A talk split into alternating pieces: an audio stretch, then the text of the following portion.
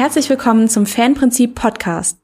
Roman Becker, Buchautor und Entdecker des Fanprinzips, spricht mit Top-Entscheidern über Kundenbeziehungen, die erfolgreich machen. Ja, liebe Zuschauer, ich freue mich heute sehr auf das Gespräch mit Thomas Groß. Er ist Vorstandsvorsitzender der Hellerbar, Landesbank Hessen-Thüringen mit einer Bilanzsumme von 220 Milliarden Euro und rund 6000 Mitarbeitern gehört die Hellerbar zu den großen deutschen Landesbanken. Hallo, Herr Groß. Hallo.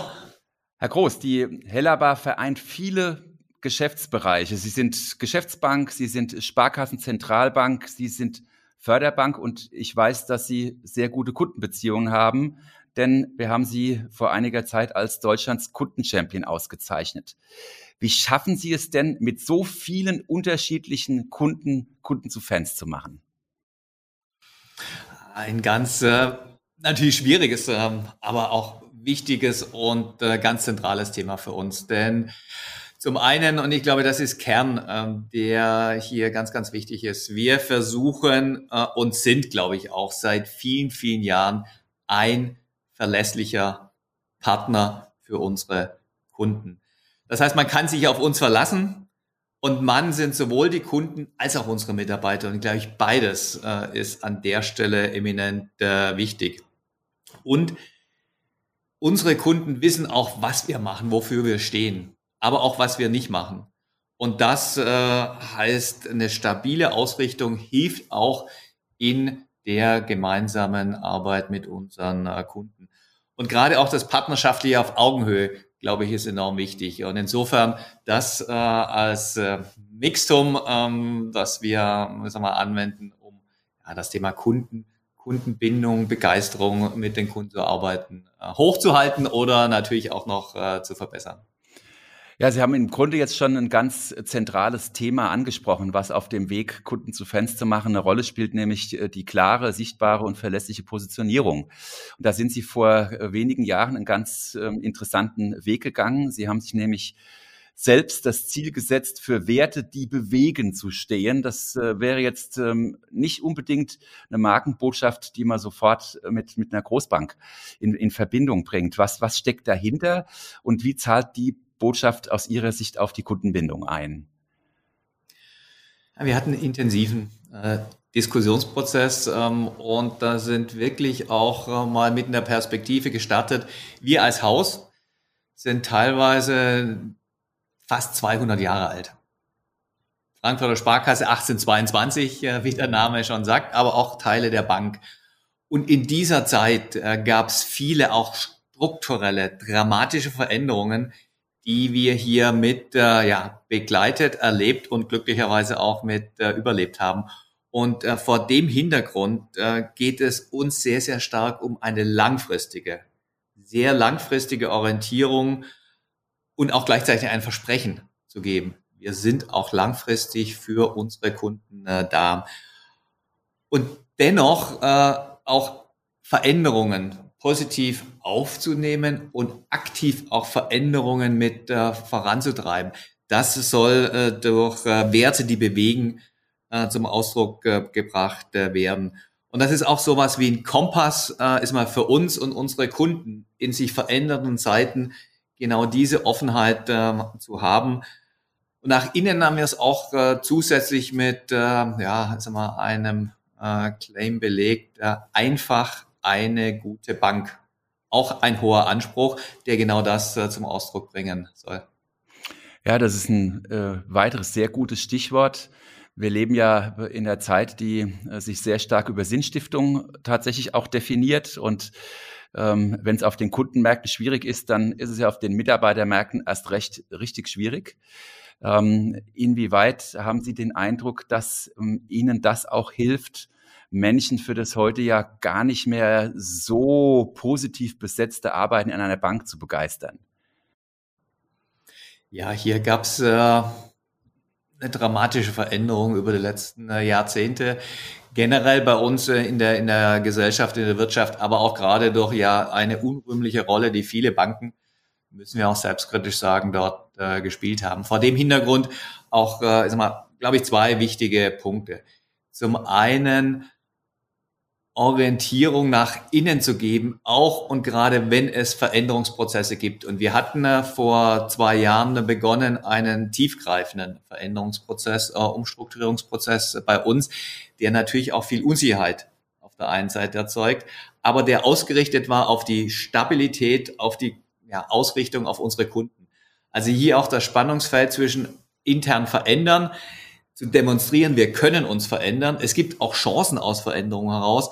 Aber wichtig, egal wie wir uns verändern, auf den Kunden zu schauen, das äh, wirkt erstmal nach innen. Und wenn Sie innen äh, überzeugte, selbstbewusste Kolleginnen und Kollegen haben, dann äh, können Sie auch nach außen in die Rekrutierungsmärkte, äh, in unsere sag mal, ja, äh, Welt nach außen gehen und für uns glaubhaft werben.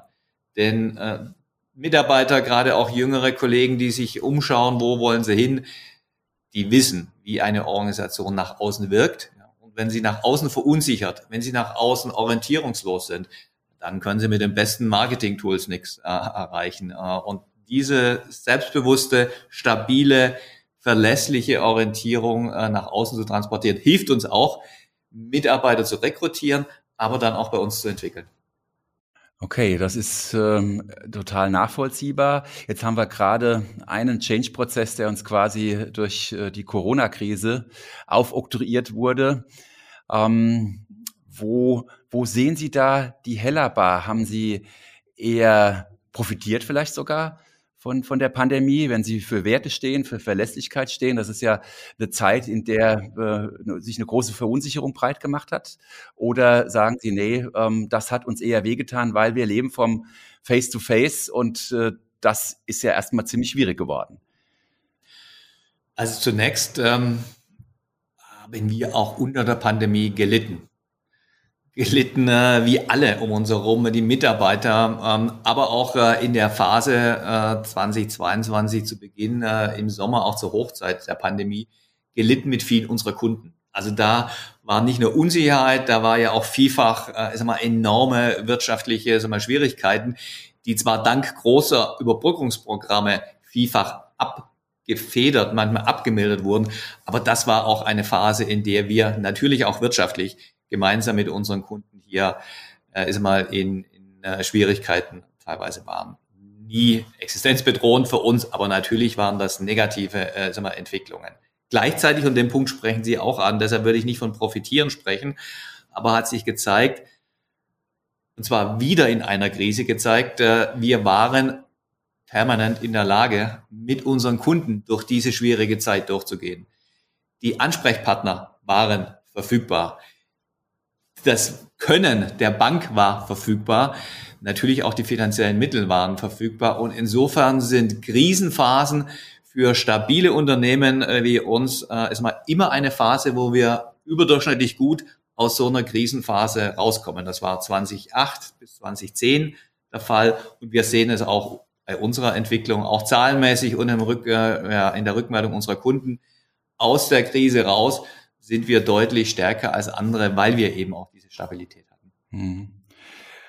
Die große äh, Herausforderung, der wir uns ja alle stellen mussten, war, dass die eben äh, persönliche Kommunikation, die ja, denke ich, eine ganz große Stärke auch, auch ihrer Mitarbeiter ist, wie wir aus den Daten, die wir für sie generiert haben, ja auch wissen, äh, ja doch äh, ziemlich äh, weggefallen ist und sich Menschen, die über Jahrzehnte diese Face-to-Face-Kontakte gewohnt waren, umstellen mussten, auf einmal auf Telefon, auf äh, Digitalkommunikation. Hm, wie haben Sie das geschafft, die, die Mitarbeiter da mitzunehmen? Und ähm, bleibt das oder wird das wieder, sobald die Pandemie verschwunden ist, äh, in den Regelmodus zurückkehren? Wenn ich mit der zweiten Frage vielleicht einsteigen, nein, das wird so äh, ist mal nicht mehr sein wie davor. Äh, wir waren davor klassisch Büro, Bankgebäude oder beim Kunden. Äh, Homeoffice und mobil war ein ganz kleines Thema. Das heißt, der Schritt ist mal in der Pandemie war für uns ein massiver, indem wir mit 90 Prozent unserer Mitarbeiterinnen und Mitarbeiter ins Homeoffice gegangen sind. Wir erinnern uns alle am Anfang, dass natürlich auch äh, ist mal Bandbreiten äh, und sonstige Probleme da waren und selbst telefonieren in Telefonkonferenzen äh, ist mal gar nicht so einfach war. Das haben wir dann alle, glaube ich, gemeinsam recht schnell äh, ist mal überbrückt, diese Phase überwinden können. Aber dort gilt, Kommunikation, ob über Telefon oder Video äh, oder persönlich, ist zwar anders, aber der Kern, da zu sein, verlässlich zu sein, den kann ich auch über diese Art der Kommunikation äh, aufrechterhalten. Und das ist deshalb auch nicht abgebrochen, äh, weil auch alle offener waren, natürlich äh, ist immer für, für die Notwendigkeiten, die es gab. Nach vorne gerichtet unsere Überlegung, die hat man schon vor Corona begonnen, stärker Richtung mobiles Arbeiten zu gehen. Auch ein bisschen natürlich jetzt als Abgrenzung zu Homeoffice. Mobiles Arbeiten wird für uns nach vorne sehr, sehr wichtig werden. Wir wollen unseren Mitarbeiterinnen und Mitarbeitern viel mehr Flexibilität bieten. Und wenn wir von mobilem Arbeiten reden, dann ist unsere Zielsetzung circa 50 Prozent zukünftig der Arbeitszeit eben auch außerhalb der klassischen Bankräumlichkeiten äh, zu ermöglichen. Aber gleichzeitig, wir wollen auch das physische Miteinander. Und da glauben wir, kombinieren zu können, Flexibilität als auch persönliche Nähe. Und beides zusammen äh, wird der Kern erfolgskritisch sein. Für die Mitarbeiter ist das ja äh, auf der einen Seite ein, ein Prozess von Lernen. Ich äh, habe das bei mir auch selbst erlebt. Bin jetzt auch kein Digital Native, ähm, der Umgang mit diesen Techniken. Aber es ist ja auch dann äh, tatsächlich eine Haltungsfrage. Also glaube ich an das, was Sie eben geschildert haben. Also dass ich diese Wirksamkeit, diese Emotionalisierung über diese Kanäle auch hinbekomme. Ähm, was haben Sie da für Erfahrungen gemacht? War das einfach oder was haben Sie getan, damit das ähm, funktioniert? Vertrauen haben. Also nicht zu zweifeln, es klappt nicht. Ja, es hat bestimmt nicht überall geklappt. Das gilt für die eigene Kommunikation, das gilt für die Kommunikation aller. Aber in sich, in die Mitarbeiter zu glauben, zu vertrauen, ich glaube, das gibt sehr, sehr viel äh, Rückenhalt, äh, um sich mit dem einen oder anderen Neuen dann auch äh, mal, zurechtzufinden, selbstbewusst ähm, mit den neuen Herausforderungen umzugehen. Äh, und Vertrauen heißt nicht nur in die Nutzung äh, des Telefons, sondern Vertrauen in ja die eigenständige äh, ist einmal Erarbeitung, in den eigenständigen Antrieb, Dinge dennoch gemeinsam mit dem Kunden äh, machen zu wollen. Auch wenn ich zu Hause bin, der Vorgesetzte es nicht sieht, aber er kann darauf vertrauen, sie kann darauf vertrauen, dass die Kolleginnen und Kollegen das machen. Und die Kolleginnen und Kollegen spüren, dass da ein Vertrauen da ist. Und ich glaube, darüber lässt sich dann auch so eine Phase, die ja eine große Veränderung für uns alle waren, äh, ist immer auch äh, ja, besser und kundenorientierter dann äh, überbrücken und gestalten. Wie habe ich mir das praktisch vorzustellen? Ähm, wie, wie, wie äh, ist der Rollout äh, gelaufen? Sind Sie da stark ähm, über Ihre Führungskräfte gegangen? Haben die äh, ins Boot geholt und dann so über die Kaskade gearbeitet? Oder wie, wie haben Sie die, die Mitarbeiter da mitgenommen in dem Prozess? Idealerweise wäre das über die Kaskade gegangen, aber wenn Sie von heute auf morgen, 16. März 2020, an den wir uns noch erinnern, ja. an dem Tag haben wir unsere Organisationsstruktur neu in Kraft gesetzt, mit allen ins Homeoffice müssen dann geht vieles parallel.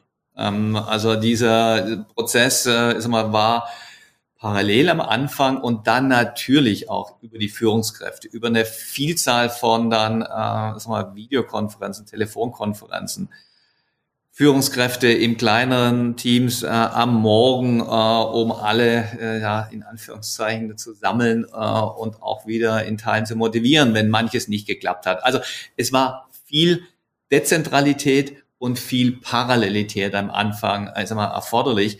Aber das bewusst anzugehen und als ja, auch als Chance zu sehen, ähm, das war, glaube ich, der Erfolgsfaktor, den, den wir hatten, um nicht zu viele Friktionen gerade in den ersten Tagen und Wochen auch an der Kunden äh, ist mal Schnittstelle äh, ist mal zu haben. Also Dezentralität äh, ist mal ein bisschen äh, ist mal Unternehmertum mehr frei halten als davor aber das positiv zu sehen, positiv zu beladen, das war, glaube ich, einer der Erfolgsfaktoren. Hm.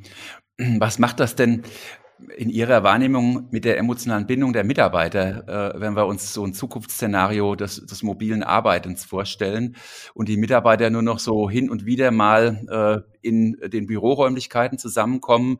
Ähm, ich habe äh, Führungskräfte von Ihnen gesprochen, die haben ja gesagt, ich habe neue Mitarbeiter äh, seit mehreren Monaten, die habe ich überhaupt noch nicht persönlich gesehen.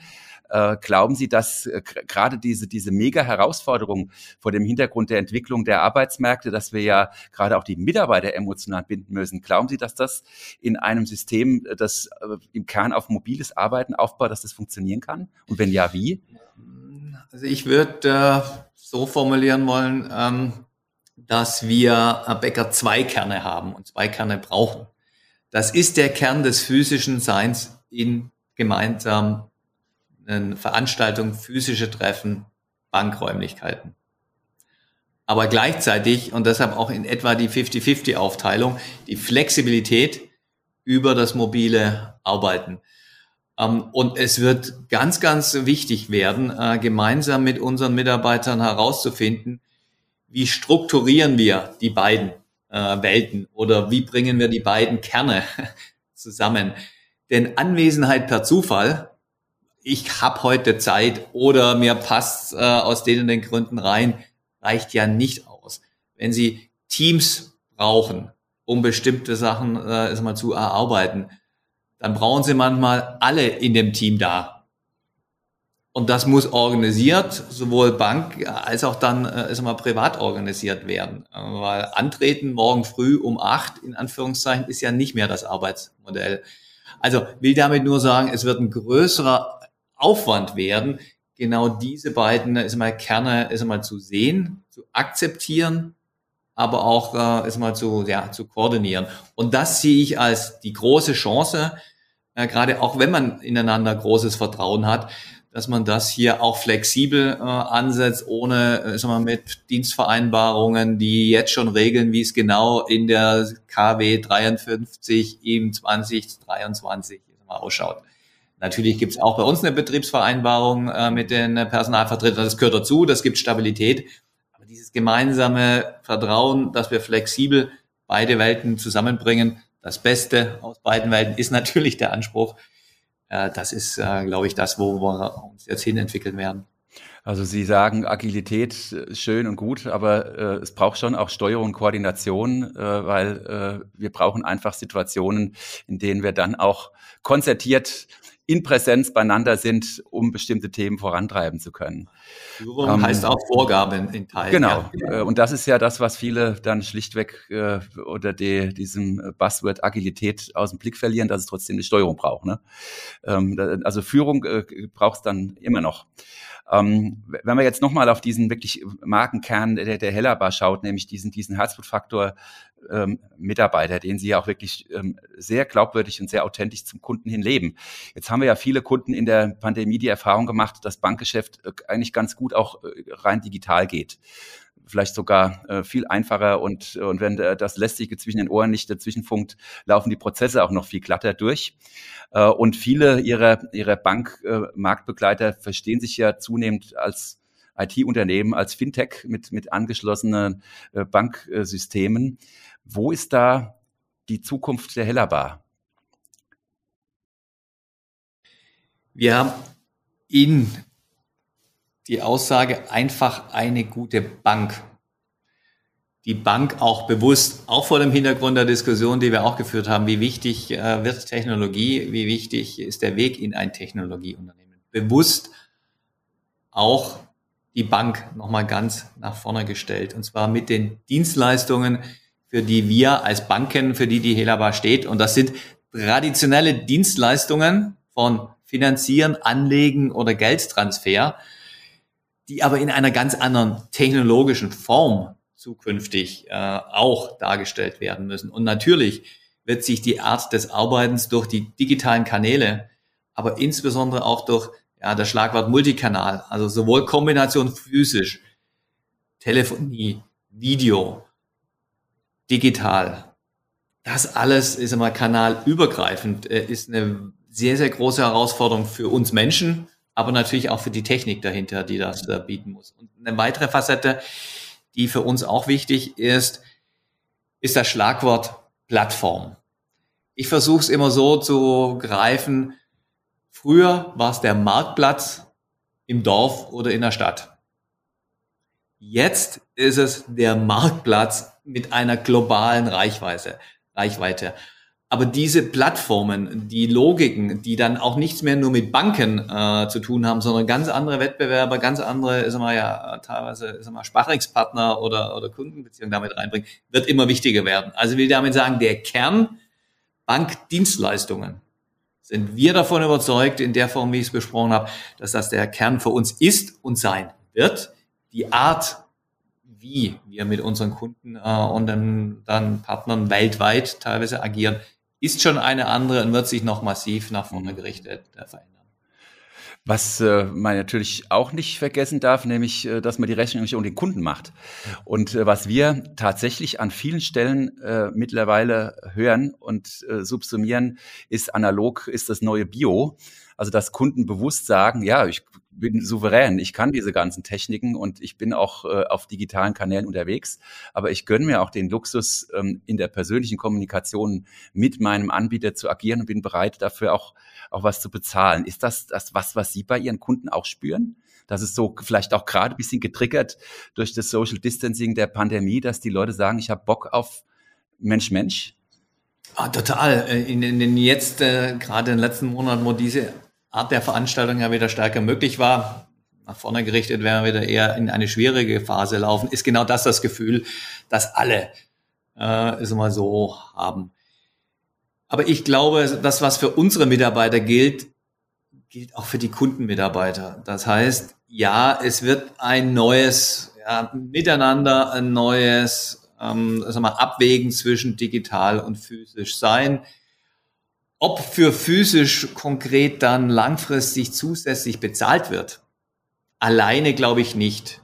Aber für die Kombination, für die Dasein, für die Verlässlichkeit, und da gehört physisch für uns Menschen auch dazu, wird mehr äh, dann auch äh, Wert geschaffen und mehr bezahlt als nur für Punkt zu Punkt Kommunikation oder Kontakte, die, die man hat. Also insofern ja, für das Gesamtpaket ähm, ich buche mal einen Banker, wenn er physisch kommt, gibt es andere Konditionen. Äh, das wäre mir zu wahrscheinlich zu kurz gesprungen und wird sich nicht herauskristallisieren.